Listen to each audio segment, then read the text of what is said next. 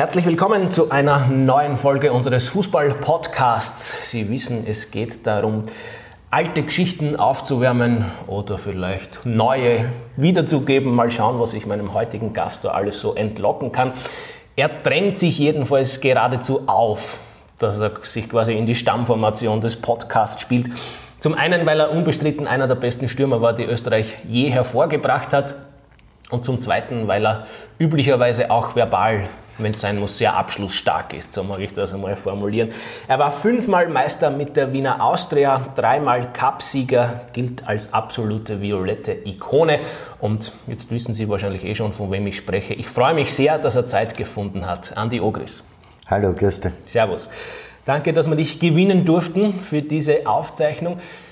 Ich mag mit dir den Fokus vor allem auf die 90er Jahre legen. Erstens, weil ich den am aktivsten miterlebt habe oder diese Periode am aktivsten miterlebt habe und zweitens, weil da halt am meisten passiert ist in deiner sehr bewegenden Karriere.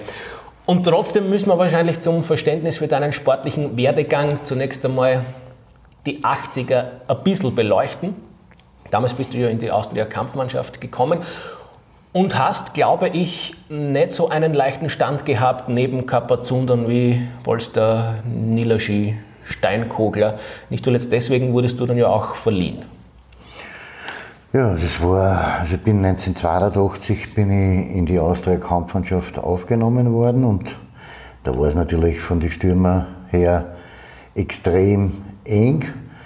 Also wie gesagt, da war Nilaschi, Polster, Trabitz, Steinkogler, alle durchwegs Nationalspieler und ich war mehr oder weniger der Fünfte.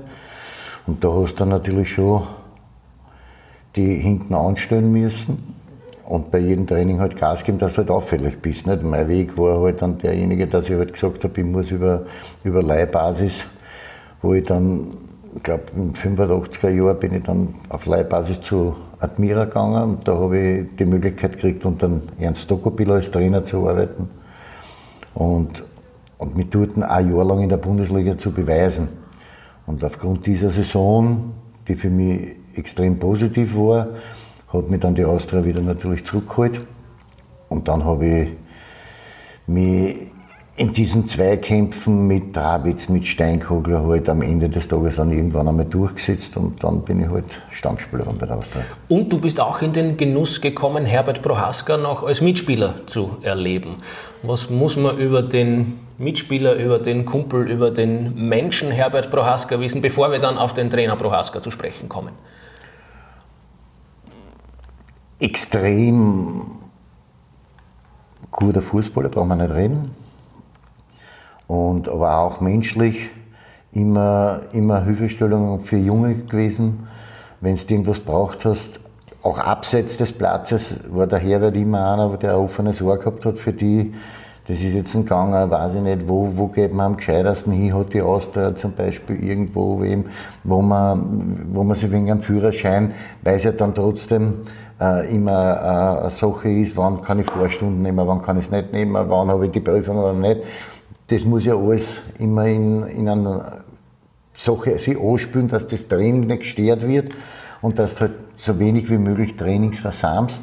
Und da hat er uns halt natürlich immer wieder geholfen. Oder auch wenn es gegangen ist, ganz um banale Sachen. Ich, ich, ich brauche einen neuen Fernseher daheim.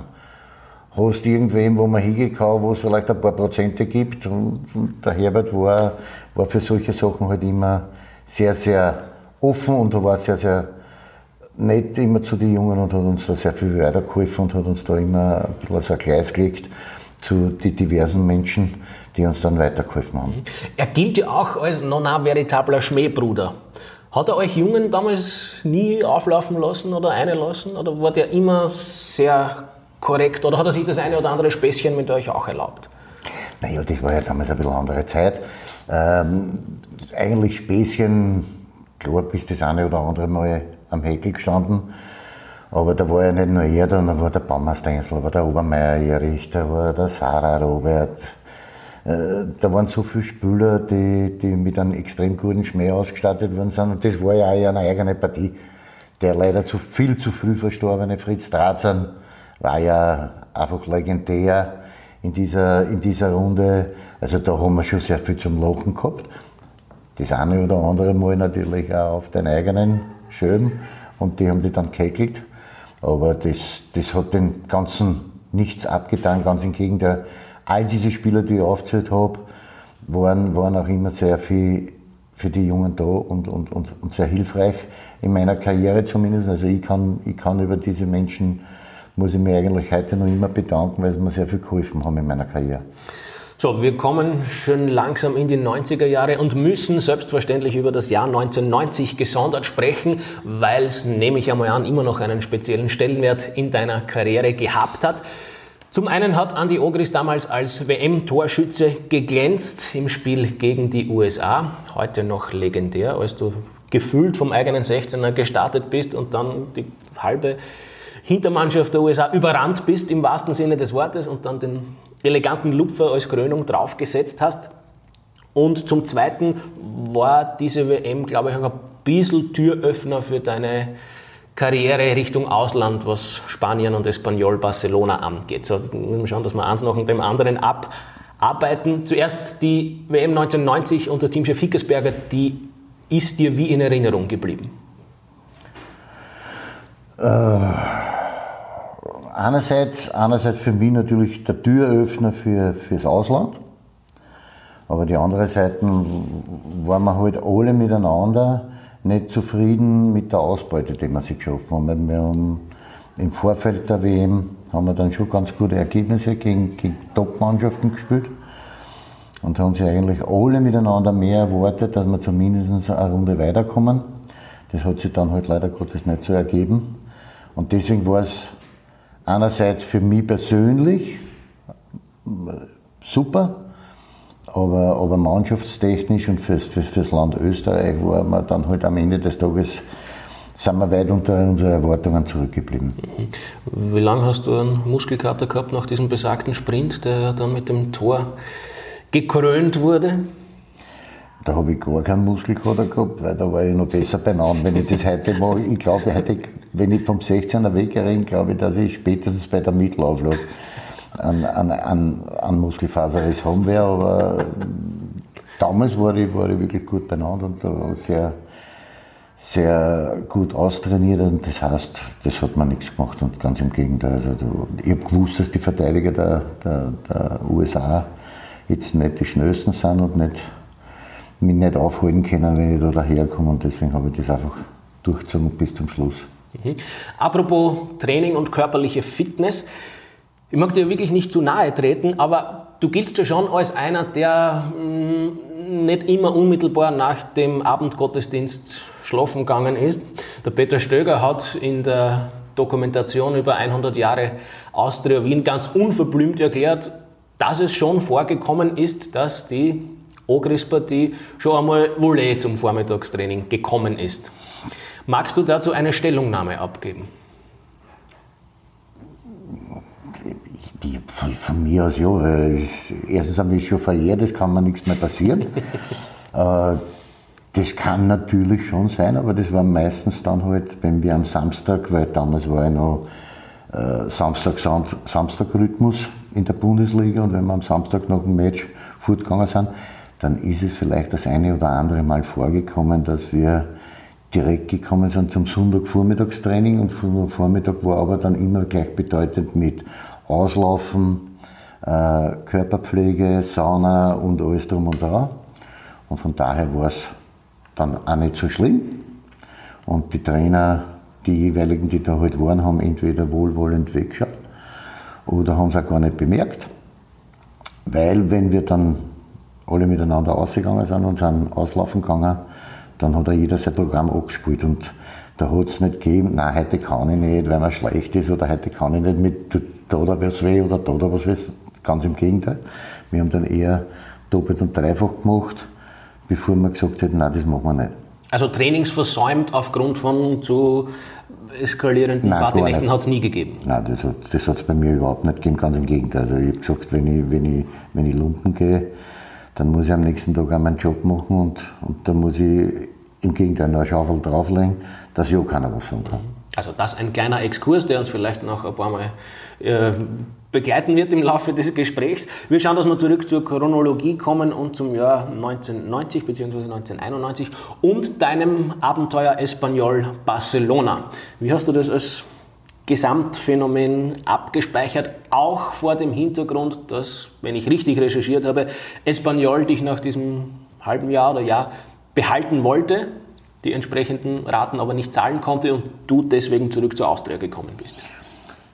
Das war halt damals, also es hat also damals noch kein Postmanurteil gegeben und, und die Austria hat für mich damals als Ablösesumme 40 Millionen Schilling veranschlagt. Und das hat Espanyol. War wahnsinnig viel Geld damals? Denke ich ja. Und Espanyol hat das aber nicht zahlen können auf einmal und haben damit mit der Austria ein Leihgeschäft gemacht und hat für das erste Jahr 12 Millionen Leihgebühr zahlt. Für das Geld sind viele andere österreichische Fußballer verkauft worden und namhafte Fußballer verkauft worden. Und da bin ich halt ein Jahr Leihreisewecker gewesen. Ich wäre dann gerne, ich habe dort einen Dreijahresvertrag unterschrieben und wäre auch gerne diese drei Jahre geblieben. Aber wie gesagt, es war noch keine Postmanute und Espanyol hat dann halt beim, beim Zahlen, waren sie ein bisschen schleißig, wie die Spanier halt immer so sind, und haben nicht zum richtigen Zeitpunkt die Ablösesumme, also die Leihgebühr bezahlt, dann hat einer der Joshi Walter Verzugszinsen verrechnet, die sie dann auch nicht punktgerecht, punktgerecht gezahlt haben. Und aufgrund dessen äh, ist es dann halt so zustande gekommen, dass ich zurück musste, obwohl ich selber noch mit Joshi Walter telefoniert und gesagt habe, ich möchte gern dort bleiben und äh, ob da nicht irgendwie einlenken kann, dass die, das Leihgeschäft weitergeht. Also die Espanyol wäre bereit gewesen fürs zweite Jahr. Es waren dann nur eine Summe von 28 Millionen offen. Fürs zweite Jahr 14 und fürs dritte Jahr 14. Und der Joshi hat aber gesagt, nein, die zahlen schleißig und zahlen nicht pünktlich. Sie müssen entweder die 28 auf einmal hinlegen oder ich muss zurückkommen. Für die Austria war es natürlich eine angenehme Situation. Sie haben erstens einmal 12 Millionen eingenommen mit mir, die haben dann in weiterer Folge sehr einmal geholt, der Sport. Das kommt auch noch dazu und im, ich bin wieder zugekommen und habe einer wieder gehört und wenn jetzt wieder ein anderer Verein kommen wäre, dann, dann hätten sie mich wieder verkaufen können. So hat sich das halt damals dann angespielt und dann habe ich halt zurück müssen. Was mir sehr weh da hat, weil, weil ich ganz gern im Ausland blind war und sehr gern in Spanien blind war, weil es dort extrem erst einmal von der, von der Lebensphilosophie war es dort super, auch von den Zuschauern her, die Stadien halt einfach anders und dort wird halt Fußball gelebt. Äh, äh, Im Umfeld, die, die, die Zuschauer, wenn es dort dreimal verloren hast, wir mit haben wir eine Serie gehabt, haben wir vier Matches hintereinander verloren und ich bin trotzdem dann irgendwann einmal mit meiner Frau und mit meiner Tochter auf die Ramler spazieren gegangen, da ist ja jeder Espanyol-Fan gekommen und hat auf die Schulter geklopft und gesagt, aber die Wochen schaffen wir es. Wenn du dasselbe nach drei Niederlagen machst auf der Fußgängerzone in Favoriten, wird sich das Ganze ein bisschen anders anhören. Und von daher ist also der Stand eines Fußballers in Spanien ein ganz anderer als da in Österreich. Mhm. Also, es ging für Andi Ogris zurück zur Wiener Austria. Es sind viele Erfolge gefolgt, über die wir dann gleich sprechen werden. Aber wenn wir gerade historisch bei den anfänglichen 1990er Jahren sind, müssen wir noch einmal den Wechselpass zum Nationalteam und zu deiner Teamkarriere machen, weil Anfang der 90er Jahre ein Mann namens Ernst Happel das Ruder übernommen hat. Er ist also Teamchef geworden und hat Andi Ogris zum Teamkapitän gemacht. Und dieser Prozess oder die Ernennung zum Teamkapitän, die glaube ich, ist speziell abgelaufen, wenn ich da die Geschichten, die ich von dir ansatzweise und ansatzweise vom Krone-Reporter Peter Klöbel richtig aufgeschnappt habe. Es hat was mit Rauchen zu tun, richtig? naja, im Vorfeld zu der Präsentation zum neuen Teamchef waren ja viele Spekulationen und, und es hat ja in Wahrheit keiner gewusst, wer es wirklich wird. Bis auf diejenigen, die halt mit, dem, mit Ernst Happel verhandelt haben. Nicht? Und das wird gewesen sein damals hm, der Pepper Mauhardt und wahrscheinlich auch der Gigi Ludwig. Und die sind die einzigen gewesen, die das gewusst haben, wer jetzt wirklich der neue Teamchef ist. Alle anderen haben nur spekulieren können. Da waren Namen wie Starek Gustl, Willi Kreuz, die sind halt so in die Medien herum äh, gereicht worden, diese Namen, aber in Happe hat in Wahrheit so richtig keiner auf der Rechnung gehabt. Und irgendwann einmal hat dann bei mir damals Telefon geleitet. Eine schöne Zeit damals noch, weil kein Handy. Da hat das Festnetz geleitet. Da hat dann der Gigi Ludwig hat mich angerufen und hat gesagt, Herr Standi, wir würden dich gerne dabei haben bei der Präsentation vom neuen Teamchef. Der neue Teamchef möchte sich mit dir im Vorfeld der Pressekonferenz zu seiner Vorstellung gerne unterhalten. Und ich habe gesagt, ja, na, wer wird's? Und ich gesagt, nein, das ist alles noch geheim und wir, wir, wir sagen da nichts. Wir hätten ganz gern, dass du da kommst. Und dann bin ich halt dort hingefahren. Und dann haben sie mich halt durchgeschleust irgendwo und in irgendein so ein extra Zimmer rein. Und dann ist halt dort der Ernst Happel gesessen. Und hat mich halt begrüßt und ich habe ihn begrüßt. Und dann haben War er per halt Sie mit dir? Nein, Oder er hat hat er gesagt, setz dich nieder, Zauberer. Sie waren schon, du, du warst schon per Sie mit ihm. Ich war mit ihm bei Sie natürlich und er hat aber zu mir gesagt, setz dich nieder, Zauberer, ich muss mit dir was reden. ne. Gut, mit Zauberer, glaube ich, eine ziemliche Anerkennung war in seinem Sprachgesprochen. Hat er sich halt dann Sprachgebrauch. dort hingesetzt nicht, und hat, hat seine Belger, die Beischelreißer waren, geraucht und hat mir sogar Zigaretten angeboten und war aus Respekt vom Ernst Happel habe ich sie abgelehnt. Aber ich hätte die Zigaretten auch nicht genommen, weil die, die, wirklich, das waren so richtige Beischelreißer, ich glaube. Die hast du nicht leicht vertragen. Aber gut, und dann sind wir halt so zusammengesessen und dann hat er sich halt mit mir eine Zeit lang unterhalten und hat mir halt erklärt, dass er mich gern zum Teamkapitän machen möchte und, und was er sich dann in dieser Position von mir erwartet und was er, was er gern hätte. Und da haben wir sich dann unterhalten und ja, in weiterer Folge ist er halt dann präsentiert worden und ich war halt unter Ernst Happel, was für mich Erstens einmal Teamkapitän von Österreich zu sein, ist schon eine Riesenauszeichnung, aber das dann Ganze dann noch unter dem Ernst Happel war für mich noch eine größere Auszeichnung und war für mich natürlich auch noch eine größere Antriebsfeder für, dass ich, dass ich jeden Tag richtig Gas gebe beim Training, weil das ist, da hast du natürlich eine Verantwortung und der muss gerecht werden. Hast du bei besagtem Termin dann eine eigene Katzt sozusagen oder hast du dann Nein. gar nicht geraucht? Nein, nein, nein. Wusste er, dass du rauchst? Ja, natürlich. Das- Das, hat er gewusst. Also es war ihm kein Anliegen, dir das irgendwie auszutreiben. Nein, nein, überhaupt nicht. Überhaupt nicht. In meiner ganzen Karriere habe ich einmal einen Trainer gehabt, der mir das Rauchen abgewöhnen wollte, das war der Horst Rubisch.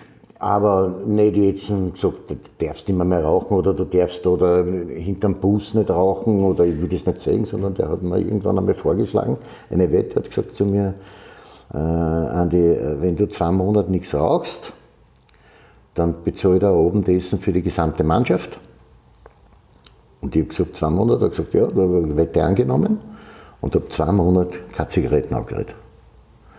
Und jetzt kann natürlich, jetzt werden wieder viele sagen, ja, na gut, wenn er nicht dort gewesen wäre, wird er sich irgendwann Ja. aufgehört haben. Wer- wer Da bin, ich, da bin ich nicht, so bin ich nicht, wenn ich eine Wette annehme, dann ziehe ich das auch durch. Und habe wirklich zwei Monate keine Zigarette angegriffen. Und nach zwei Monaten bin ich halt in die Trainerkabine eingegangen und habe gesagt, habe ich die Wette gewonnen? Und er hat gesagt, ja, du hast das gewonnen. Und bin aus der Trainerkabine rausgegangen und habe meine angezündet. Und dann hat er gesagt zu mir, du bist ein Volltrottel. Und Aber ich habe gesagt, und ich hab gesagt, warum? Und er hat gesagt, na ja, ich habe mir eigentlich erwartet, wenn du jetzt zwei Monate, dass du überhaupt keine mehr rauchst. Sag ich, nein, falsch. Ich habe nie gesagt, ich will aufhören zum Rauchen. Du hast mir Wette vorgeschlagen, ich habe die Wette angenommen, ich habe die Wette gewonnen und jetzt rauche ich weiter, aus Ende. Und das war halt so. Einer von vielen Trainern, die du bei der Austria genossen hast. Ein Wort noch zum Trainer Ernst Happel. Wie ist er mit echten Typen, wie es ja heute gerne heißt, umgegangen? Weil er waren ja wirklich damals nicht nur Lämmchen in der Nationalmannschaft. Also das ist ja, sprich jetzt nicht nur explizit dich an. Was hat er gemacht mit schwierigen Typen? Grundsätzlich ist es einmal so, er hat alle Spieler gleich behandelt.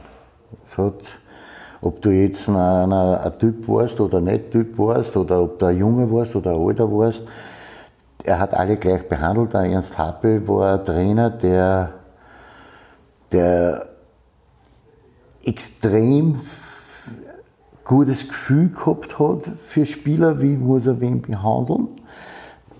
Aber jetzt nicht rund ums, ums Training, sondern auch während dem Training, wo kann ich den Hebe noch besser ansehen. Da hat er ein irrsinnig gutes Auge gehabt. Auch da gibt es eine kleine Zwischengeschichte, also wie er dann schon eigentlich sehr, sehr krank war und, und, und es eigentlich schon dem Ende zugegangen ist, ist er in Neidorf bei einem Training im Sommer, da war Sommer, draußen gesessen, eigentlich mit einer Decke und mit Kapperl und, und es hat gehabt, glaube ich, einen 30er oder 35er. Und er ist dann am Rand gesessen und wir haben halt trainiert und der Didi Konstantini hat das Training geleitet. Und er ist halt dort gesessen und hat das immer wieder beobachtet und irgendwann einmal hat er einen Pfiff gemacht. Und der Didi ist hingelaufen zu ihm und hat gesagt, ja Trainer, was gibt's? Und er hat gesagt zu ihm, und ich bin so 10 Meter weg, und hat, gesagt, hat er gesagt, sag den Spieler, wenn er nicht bald anfängt zum Gas geben, kann er gleich heimfahren. Also der hat noch immer, ich sage keinen Namen. Sehr, sehr charmant umschrieben, ja, ich, ich sage sag keinen Namen. Aber du weißt, man, um wem man, wem, ja, natürlich, ich weiß es. Aber ich, und da hast du schon gesehen, dieser Mann hat extrem gutes Auge gehabt und ein extrem gutes Gefühl gehabt für, was man in was für einer Situation zu tun hat. Und das hat uns natürlich schon vorangebracht. Also mich persönlich zumindest hat das vorangebracht. Weil du hast da schon viel lernen können und viel da anschauen können, auch für das, was ich nachgekommen ist wie ich dann meine Trainerkarriere gestartet habe, habe ich, habe ich das natürlich auch so teilweise einfließen lassen. Also da nimmt man, von, man nimmt ja von jedem Trainer ein bisschen was mit. Es gibt nur einen einzigen Trainer, von dem ich nichts mitgenommen habe, und das ist der Cordes. Da, da brauchst du nichts mitnehmen, außer, äh, wurscht. Vielleicht kommen auf den Reden wir weiter. Der Happel war, Happel, war, Happel war ein Traum. Happel war, für mich persönlich war er ein super Trainer, und ich war extrem froh, dass ich diese eineinhalb oder zwei Jahre mit ihm beim Nationalteam zusammenarbeiten habe können. Okay, wir machen einen Haken unter das Thema Happel und kehren zurück zu Wiener Austria.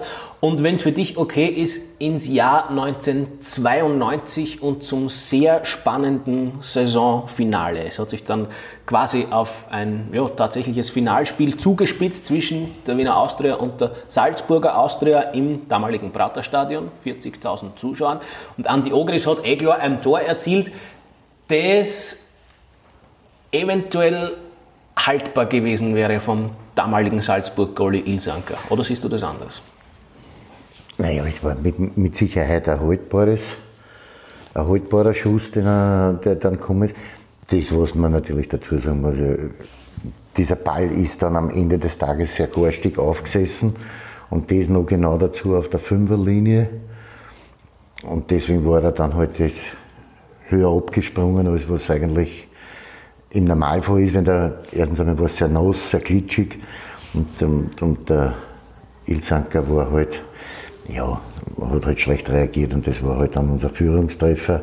In weiterer Folge hat der Toni Pfeffer nach einer Standardsituation ist, ist 2-0 gemacht, dann hat der, der Hermann Stadler noch den Anschlusstreffer gemacht mit einem Unentschieden waren die, glaube ich, Master gewesen und mit dem Sieg waren es mir. Und das haben wir dann halt diese letzten, glaube ich, zehn Minuten, die dann noch zum Spielen waren, haben wir dann über die Runden gebracht und so haben wir den Meistertitel einfangen können.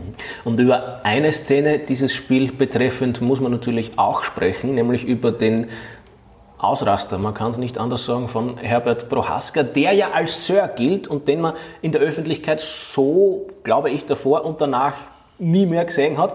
Aber damals ist er auf den Linienrichter, hat er damals noch geheißen, hingestürmt und man dachte, der frisst ihn jetzt. Wie hast du das, die Situation wahrgenommen? Ja, die Situation war, glaube ich, dass warst, eine... glaube ich, dann relativ nah dran, weil es auch ein Wortgefecht mit Otto Baric gegeben hat. Ja, natürlich. Ähm, es war, glaube ich, die, die, die Situation, die davor war, war ein klares Ölverfall an Peter Stöger. Und der Schiedsrichter Wieser hat es nicht geahndet und auf das hinauf ist halt der Herbert explodiert. Das war natürlich ein sehr wichtiges Match, weil wir haben einen Sieg braucht, um, um den Meistertitel zu erringen. Und ich glaube, das war dann im Wahrheit das 2-0 gewesen und schon sehr frühzeitig. Und die haben den nicht gegeben und der Otto Baric hat sich noch dazu beschwert, dass das gar nichts war und hin und her. Wenn du das heute im Video anschaust, damals noch, weiß ich nicht, da waren noch, glaube ich, zwei Kameras im Stadion. Heute hätten wir 15 Kameras und könnten es zerpflücken von allen Seiten. Aber damals waren es halt nur mit zwei Kameras und mit beiden Kameras sieht man eigentlich, dass er 11 Meter war und der Wieser den halt nicht gegeben hat. Und der Herbert zu Recht sich beschwert hat. Und der Otto Baric halt dann nicht und dann hat er ihm halt ein bisschen was gesagt. Und ich war halt auch in der Nähe und habe ihn Otto Baric dann auch noch was sagen müssen. Das habe ich auch loswerden müssen, weil er mir so, so meine ganze Karriere auf die Nerven gegangen ist. Wieso das? Naja, weil, weil, weil eigentlich ein bisschen so, teilweise dann auch, mit Sicherheit einer der besten Trainer, den wir da, da gehabt haben in Österreich, aber wenn er, wenn er dann irgendwie irgendwas beeinflussen hat können, es Linienrichter, Schiedsrichter oder teilweise hat er auf die, auf die, von der gegnerischen Mannschaft auf die Spieler eingeschimpft. Das war dann, das hat mir nicht so taugt und dann, ich, dann bin ich einmal was los geworden und dann war er aber eh still. also hast eine erzieherische Maßnahme gefruchtet sozusagen. Herbert Prohaska ist ja relativ schnell oder sehr bald nach dem Ende seiner aktiven Karriere zum Cheftrainer der Wiener Austria geworden. Das heißt, er hat natürlich viele ehemalige Spieler jetzt als seine Mitarbeiter zu behandeln gehabt. Wie hat er diesen Schwenk vollzogen? Das hängt ja nicht nur mit Herbert zusammen, sondern das hängt ja auch mit den jeweiligen Spielern zusammen. Für mich war das immer so, ich habe mit, mit Herbert ein paar Jahre, habe ich ihn genießen dürfen und mit ihm spielen dürfen schon mal als Spieler extrem geschätzt und kennengelernt und es ist eine Freundschaft entstanden. Und in dem Augenblick, wo der Herbert halt einfach Trainer geworden ist, war das für mich einfach klar, dass, dass, dass diese Freundschaft deswegen ja nicht abbrechen muss, aber ich muss einfach so akzeptieren, was er jetzt ist. Er ist mein Trainer. Und, und natürlich haben wir unter vier Augen, wenn wir zusammengestanden sind und, und unterhalten, haben wir ganz anders geredet, als wenn die Mannschaft dabei war. Wenn die Mannschaft dabei war, wäre ich nie auf den Gedanken gekommen, irgendwas dagegen zu sagen. Wenn, wenn irgendwas zum Reden gewesen war und zum Dagegenreden, hätte ich das unter vier Augen mit ihm gemacht. Und das heißt, man muss halt einfach auch diesen, jedem Trainer einfach den nötigen Respekt entgegenbringen. Mit Ausnahme von an. Aber du weißt schon, dass ich als Journalist jetzt nachhaken muss. Das habe ich bei, bei alle Trainern war es so. Bei alle Trainern in meiner Karriere war es so, dass ich, dass ich alle mit, mit Respekt verhandelt habe und, und auch immer mit teilweise auch zurückgehalten habe, weil ich das ganz einfach so finde. Das heißt nicht, dass, dass, dass du als Spieler heute gar nichts mehr sagen kannst. Stimmt nicht. Mir ist es sogar sehr recht, mir als Trainer heute ist es sogar recht, wenn einer Ecken und Kanten hat und damit das eine oder andere Mal ein Laudel was von sich gibt. Aber die andere Seite ist halt, man muss immer diese, diesen notwendigen Respekt und diese Akzeptanz seinem Trainer gegenüber, seinen Mitspielern gegenüber und auch teilweise dem Gegner gegenüber, das muss man haben. Das war auch immer meine, meine Philosophie, so wie ich auftreten, so wie ich sei. Und, und, und das war halt beim Herbert ganz einfach dann extrem. Aber auch deswegen haben wir auch dann in weiterer Folge so gut zusammengearbeitet, weil ich meine, wir haben, glaube ich, die ersten drei Jahre waren, waren dann mit ihm Anfang der 90er Jahre bis halt der Herbert und der Erich Obermeier, der damals ein Co-Trainer war, und der Sarah Robert war Co-Trainer, bis die dann entlassen worden sind, haben wir ja, ich weiß es jetzt nicht mehr insgesamt, aber wir haben so viele Titel eingefahren. Weil wir haben ja nicht nur die Meisterschaft gewonnen, wir haben ja teilweise Double gemacht, wir haben die Stadthalle gewonnen, Supercup. hat ja damals auch noch den Supercup gewonnen. Also alles, was auf nationaler Ebene zum Gewinnen war, haben wir gewonnen. Und dass man dann so einen Trainer einfach entlassen kann, habe ich damals nicht nachvollziehen können. Aber das ist halt genau das gewesen, wie er als Trainer gearbeitet hat. Er war als Trainer genauso ehrgeizig, wie er als Spieler war und auch genauso ein Vorbild. Mhm. Und damit hast du mir eh schon eine spannende Steilvorlage geliefert, nämlich hin zur Absetzung von Herbert Prohaska und seinen Co-Trainern Sarah und Obermeier. Diese Entlassung oder die Absetzung hat ja in weiterer Folge auch deinen Weggang von der Wiener Austria nach sich gezogen oder provoziert. Wie ist das vonstatten gegangen? Naja, wie das dann rausgekommen ist, dass also die, diese drei Trainer bei der Austria entlassen worden sind, und ist es zu einem Interview gekommen und bei dem Interview habe ich gesagt, ich kann es nicht nachvollziehen, warum man ein dermaßen erfolgreiches Trainerteam entlost. Weil, ich meine, wir haben mit diesem Trainerteam in den letzten drei Jahren, weiß ich nicht, acht, zehn, acht oder zehn Titeln erreicht. Und da kann ich es nicht nachvollziehen. Und das hat halt den jeweiligen Herrn damals, der für das Ganze zuständig war, nicht so geschmeckt und auf das und auf halt ich auch in, in blauen Brief mehr oder weniger gekriegt und, und haben wir halt einen Verein suchen können. Okay, habe ich gesagt, gut, das muss ich halt gehen, ausländer, gehe halt woanders hin. Ich glaube, es war dann ein bisschen ein Transfertheater, wo du wirklich landen sollst. Gehandelt ist damals sogar Rapid geworden als möglicher neuer Arbeitgeber. War das eine ernsthafte Option oder war das eine Zeitungsente? Es war eine sehr ernsthafte Option, weil, weil eigentlich hat man Rapid dann noch zweimal zusammengesetzt, was eh schon ein Wahnsinn war zu der damaligen Zeit. Nicht? Aber die haben sich echt bemüht um mich und eigentlich hätte ich einen unterschriftsreichen Vertrag gehabt. Den hätte ich nur unterschreiben brauchen, wo ich sogar wesentlich mehr verdient hätte als bei der Austria. Und haben mir dann aber noch einmal Bedenkzeit erbeten und nach der Bedenkzeit habe ich gesagt, nein, ich kann das nicht machen, es geht nicht. Ist, ich bin, ja, violett bis in die Knochen, was soll ich tun und das, das, ich kann das nicht tun und, und damit war das Thema auch durch. Okay, also spannende Geschichte. Rapid ist auch ein ganz gutes Stichwort, bevor wir dann wieder chronologisch uns weiter vorhangeln, weil du ja ein Spezialist in Sachen Dabis bist. Wenn ich richtig recherchiert habe, gibt es zumindest wenige Austria-Stürmer, die in Dabis mehr Tore erzielt haben als Andi Ogris.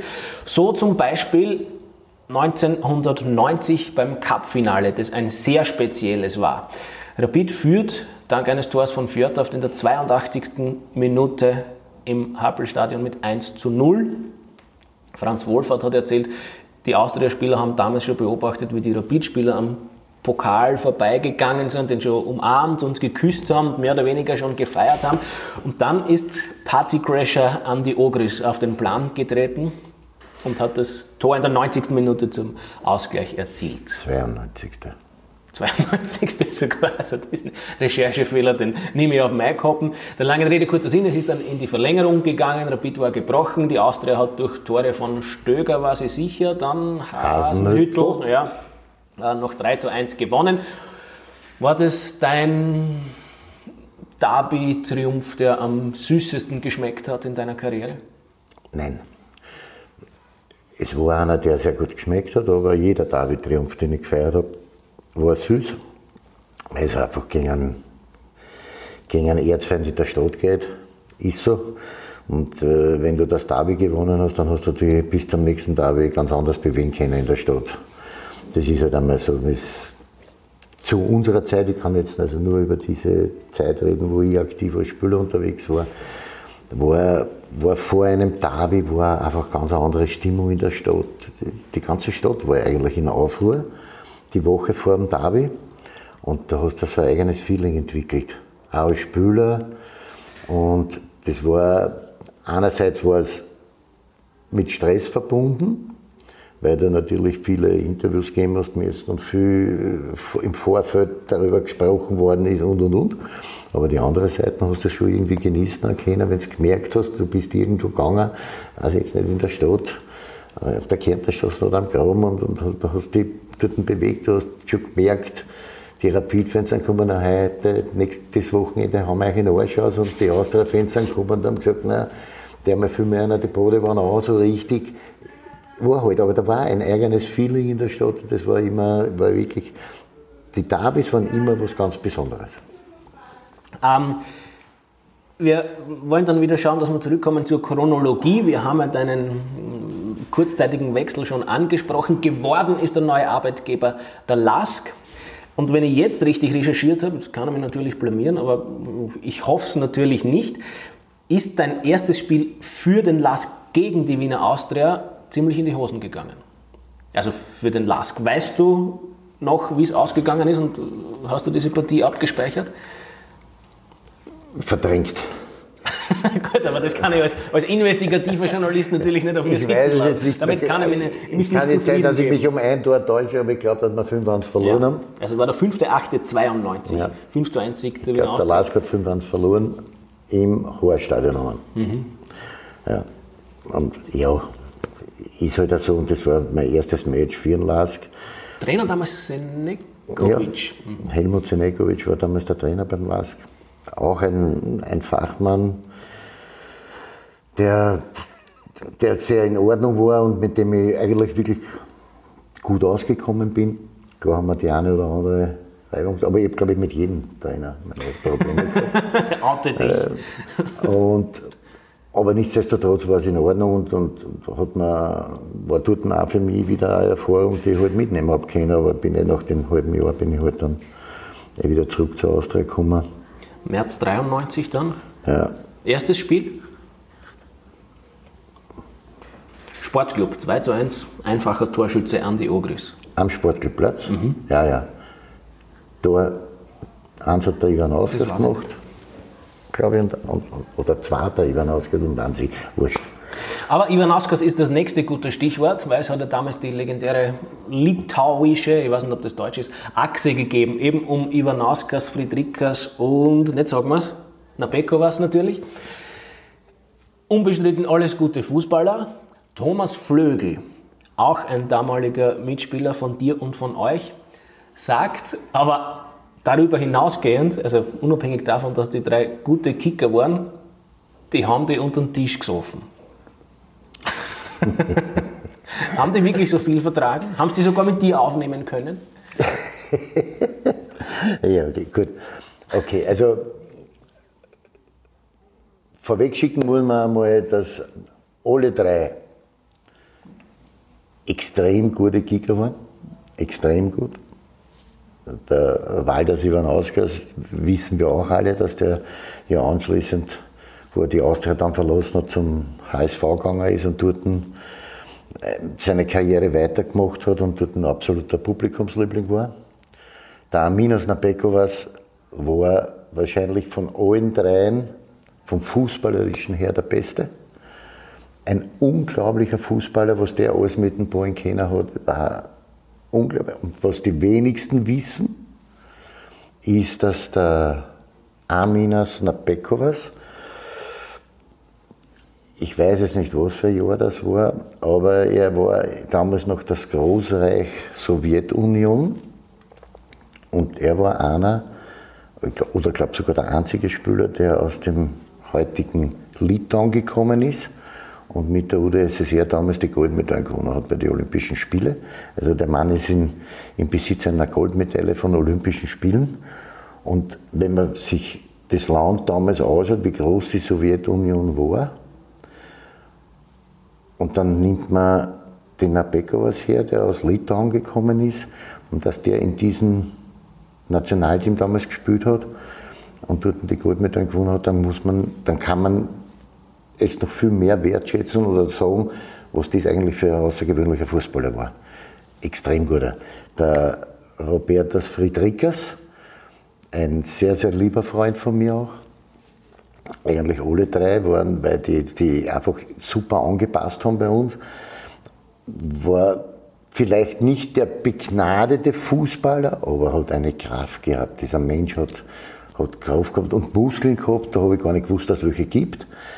Der hat äh, unmenschlich und einen Schuss, also vor dem hat sich ja jeder Gegner gefurcht. Ne? Und ich habe immer gesagt, sie haben so Frieda, wenn du einen Freistoß schießt, dann verlang keine 9 Meter für die Mauer. Die gingen freiwillig 15 Meter weg, wenn sie wissen, dass du im Ballen auflegst. Weil der hat wirklich einen so einen Fetzen gehabt. Da habe ich gesagt, wenn du den ersten in die Mauer schießt, dann schießt aus der Mauer irgendwann raus. Und beim zweiten Freistoß stellen sie sich 20 Meter weg, dass du das ja nicht treffen kannst, weil das war unmenschlich. Aber alle drei, erstens einmal fußballerisch, top, menschlich, unglaublich. Ich habe selten Ausländer bei der Austria miterlebt, die so schnell der deutschen Sprache mächtig waren. Die haben das wirklich wollen und die haben das erbraucht. Und von der Trinkfestigkeit her kann ich den Thomas Flügel beipflichten, dass das wirklich sehr, sehr also das waren auf jeden Fall Männer, die mit einem großen Durst ausgestattet waren und, und du hast das wirklich schwer gehabt, mit einer mitzuholen. Wobei man natürlich das immer dann anders sehen muss, die kommen aus, aus Russland oder jetzt aus Litauen daher, die werden ja schon mit Wodka aufgezogen. okay, da wollen wir jetzt nicht zu sehr in die Tiefe gehen. Über Ivan Ausgas müssen wir trotzdem sprechen. Der hat nämlich das Tor des Jahres erzielt, 1993, ausgerechnet gegen Rapid. Mit Rapid habt ihr nicht viel Mitleid gehabt. 1-0. Ne? Da haben wir 4-0 gewonnen, das Match. Meisterschaftsentscheidend. Ich habe die, Flanken, ich hab die Flanken geschlagen und der Walders hat in der Mitte einen Fallrückzieher gemacht und hat damit den Michi Konzel das erste Mal bezwungen. Das arme, Match haben wir dann 4-0 gewonnen. Der arme Konzel. Hast du kein Mitleid gehabt mit ihm damals? es fällt mir schwer, mit einem Rapidler Mitleid haben. Aber ich habe natürlich auch, auch das ist es ja wie immer, also das ist ja immer so, dieses Rapid-Austria-Geschichtel, das wir da immer haben, bei aller Fan-Rivalität und, und, und Vereinsrivalität, gehört es dann trotzdem dazu, weil am Ende des Tages geht es um ein Fußballspiel. Und am Ende des Tages will es Rapid gewinnen oder Austria gewinnen. Aber nichtsdestotrotz, was viele Leute nicht glauben oder nicht wissen, ist, dass, dass wir Spieler uns untereinander extrem gut verstanden haben von den jeweiligen Vereinen und mich heute noch mit, mit den verschiedensten Rapid-Spielern eine sehr, sehr enge Freundschaft verbindet. Zum Beispiel Reinhard Kinas mit dem war ich gemeinsam beim Bundesheer und seit unserer gemeinsamen Bundesheerzeit, das war 1982. Du bist angeblich für viele schlaflose Nächte von ihm verantwortlich, just vor Davis. Magst du was sagen? Naja, dazu? weil ich den hier da mal angerufen habe auf die Nacht dann, ja. Oder in der Nacht. vor, vor dem Spieltag. Ja, genau, natürlich. Aber seitdem verbindet uns eine sehr enge Freundschaft, die bis heute Bestand hat. Auch, weiß ich nicht, Küpper, Didi, Gaga Kurtel, Weinhofer Rudi, das sind alles langjährige Freunde von mir und die werden es auch immer bleiben. Egal, ob das jetzt ein Rapidler ist oder nicht. Mhm. So, wir müssen schon langsam schauen, dass wir weiterkommen, weil ich habe, das sei nur der Ordnung halber, erklärt dem Andi gesagt, er möge sich bitte eine halbe Stunde Zeit nehmen. Ich glaube, das haben wir jetzt eh schon drüber, ohne mitgestoppt zu haben, aber es ist halt wahnsinnig spannend, dir zu lauschen. Jetzt, so uncharmant das jetzt auch klingt, jetzt fällt es mir eh leicht, weil ab jetzt tut sich chronologisch, erfolgstechnisch eh nicht mehr so wahnsinnig viel bei der Wiener Austria. Also so ab Mitte der 90er hast du schon de facto auch Durststrecken miterlebt und vor allem relativ viele Trainer. Hast du die alle abgespeichert? Ich habe es da neben mir liegen, zumindest wenn es richtig alle habe ich nicht abgespeichert. Aber, aber, aber wenn ich es jetzt noch aufzählen müsste, dann würde, würde mir, glaube ich, keiner abgeben. Also ich glaube nicht, dass ich irgendwann, irgendwann vergessen würde. Also in den 90er waren, also nach Prohaska waren dann Stessel, Hickersberger, Cordes, Rubesch, Skocik, Frank, glaube ich, wenn ich ja, genau. richtig recherchiert habe. Hickersberger auch noch ein interessanter Mann, der, glaube ich, bis heute ein bisschen daran kiefelt, dass er bei der Austria entlassen wurde, trotz Cupsiegs und trotz Stadthallensiegs, glaube ich auch, und trotz jetzt kommst du wieder ins Spiel, eines legendären Tores, für das der Hickersberger nichts kann, aber er war damals Trainer. Die Rede ist vom Fersaltor des Andi Ogris in der zweiten Champions League Quali-Runde Rückspiel zu Hause gegen den FC Barcelona. Zweifacher Torschütze für Barcelona damals Stoichkov. Das Spiel ist 2 zu 1 ausgegangen und Andi Ogris hat das Tor seiner Karriere erzielt, kann man das so sagen? Naja, es ist wahrscheinlich eins der Tore, über die man sich heute noch immer unterhält. Also, zwei Tore begleiten mich, haben mich meine ganze Karriere begleitet und auch jetzt danach noch. Also haben wir eh schon angesprochen gehabt, das Tor gegen die USA mit dem Sprint von 16er zu 16er und, und das zweite Tor ist halt das Versal-Tor gegen, gegen FC Barcelona. Wobei es uns dann am Ende des Tages nicht viel geholfen hat, weil wir ja auswärts schon 3-0 verloren haben. Wobei ich, sogar, oder? 3-0. Okay. Wobei ich, wobei ich sagen muss, ich war beim Auswärtsspiel war ich gesperrt, war trotzdem mit im Stadion, aber wir hätten dort nicht verlieren müssen. Wir haben, wir haben in Wahrheit in der ersten Halbzeit bei 0-0 drei Mörderchancen gehabt wenn ich mich recht erinnere, hat eine der Nabeko was vergeben, eine der Prosenik und eine der Hasenhüttel. Und wir haben drei Hunderter gehabt, bevor Barcelona überhaupt das erste gemacht hat. Und das erste Tor, was Barcelona dann gekriegt hat, war ein Elfmeter, den der Kuhmann reingehauen hat und der deutsche Schiedsrichter, der, glaube ich, Krug, Krug. der Kassen, mhm. Der hat den pfiffen und das war in Wahrheit ein Skandal, der Elfmeter, aber die kriegst halt, wenn dann sind 80.000 im Stadion und schreien dann kriegst du halt so einen Elfmeter und wenn du hast FC Barcelona und spielst gegen die Austria, dann gibt es halt so einen Elfmeter. Das ist etwas, was der Hickersberger heute noch sehr launig erklärt. Er sagt, wir haben gespielt damals gegen eine Startruppe, die war gespickt mit Offensiv-Superstars, Stoichkov, was weiß ich, Echeverria, Laudrup, ich glaube Romario damals. Ja, genau. Und dann war ausgerechnet zweifacher Torschütze Kuhmann ja. mit einem Elfmeter und, und, mit einem, und einem Freistoß. Also ja, genau. das war so auch nicht zu erwarten. Ja, aber das auch, auch, auch das hat ja diesen, den Ronald Kuhmann total ausgezeichnet, weil er halt ein extrem guter Freistoßschütze noch dazu war und den Elfmeter hat er halt auch reingehauen. Das war halt schwer. Aber wie gesagt, das Spiel hätte ganz anders verlaufen können. Aber die waren natürlich, braucht man auch nicht reden, haushoher Favorit. Und mit, wie gesagt, mit Stoichkov, Romario, Laudrup, äh, top besetzte Mannschaft. Offensiv. Götter, ja, kann man schon sagen. Und dann ist also so eine kleine Durststrecke gekommen und eh nicht zu sehr in Wunden wühlen, aber du hast den Namen Cordes schon erwähnt, einer deiner vielen Trainer, die du bei der Austria genossen hast, mit dem du gar nicht warm geworden bist. Warum nicht?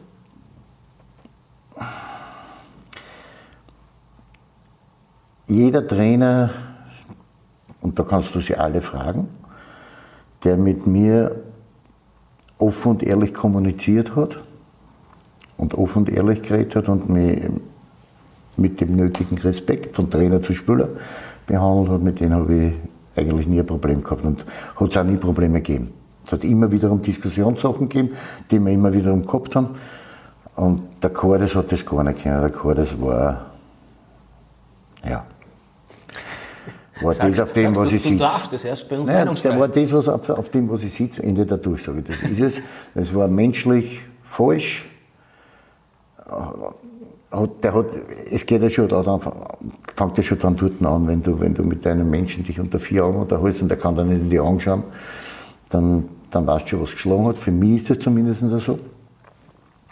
Und deswegen habe ich mit denen überhaupt nicht kennen und den habe ich auch komplett aus meinem, aus meinem Speicher ausgelöscht. Also, der ist mal, wenn mich in China Sackel Reis umfällt, interessiert mich das genauso, wenn der Chor das heute da über den Kieselstadt stehst. Okay. Also, dann wollen wir deinen Speicher damit nicht belasten und wollen zum Abschluss noch auf ein Schmankerl aus deiner Karriere zu sprechen kommen. Ich kann mir vorstellen, dass ich dich damit ein bisschen langweile, weil du das wahrscheinlich mindestens 415.000 Mal schon erzählt hast. Aber ich kann nicht den Andi Ogris zum Interview über die alten Zeiten bitten und dann ausgerechnet die Sache auslassen. Du weißt natürlich längst, wovon die Rede ist. Frühjahr 96 Derby Rapid gegen die Austria im Hanabi-Stadion und es kommt zum sagen- und mythenumwobenen Nasenreivel mit dem Kübauer. Wie das? Und wie oft hast du die Geschichte schon erzählt? ja, sehr oft. Aber die Wahrheit ist, dass es dass ein Derby war, das auf, auf, auf, auf Messerschneide gestanden ist und, und irgendwo in der gegnerischen Hälfte, also in der Rapidhälfte, äh, ein Zweikampf war, wo ich eine, eine Balleroberung habe und der Didi halt dagegen halt und man dann halt ich halt im Rutschen bin und, und der Didi steigt mir halt auf den Oberschenkel mit den mit die Fußballschuhen. Und das hat mir halt dann nicht so geschmeckt. Weil das ja trotz allem auch mit Schmerzen verbunden ist, das die meisten Leute halt nicht wissen. Und ich habe halt dann meines dazu beigetragen, indem ich ihm halt gesagt habe, dass er das mit mir so nicht machen kann. Und da ist halt dann dieses Bild Nosen an Nosen zustande gekommen, das halt legendär geworden ist. Der Didi ist mir nicht schuldig geblieben, verbal, aber das, was ausschlaggebend ist, ist, dass wir nach dem Match uns einfach die Hand gegeben haben und damit war es wieder erledigt. Alles klar. Damit, das ist nämlich immer das Wichtigste. Genau. Und das ist eigentlich das schönste Schlusswort, das man sich wünschen kann. Man könnte natürlich noch lange über deine Karriere plaudern, aber jetzt habe ich dein Zeitbudget schon wirklich sehr strapaziert. Die Überstundenpauschale, die verrechnest du bitte dem Peter Frauneder, Sportchef der Kronenzeitung. Machen wir das so? Ja, das ist in Ordnung. Alles klar. Herzlichen Dank, war wie nicht anders zu erwarten. Sehr unterhaltsam, dir zu lauschen. Bei Ihnen bedanke ich mich fürs Zuhören und klicken Sie sich beim nächsten Mal bitte gerne wieder rein. Machen Sie es gut.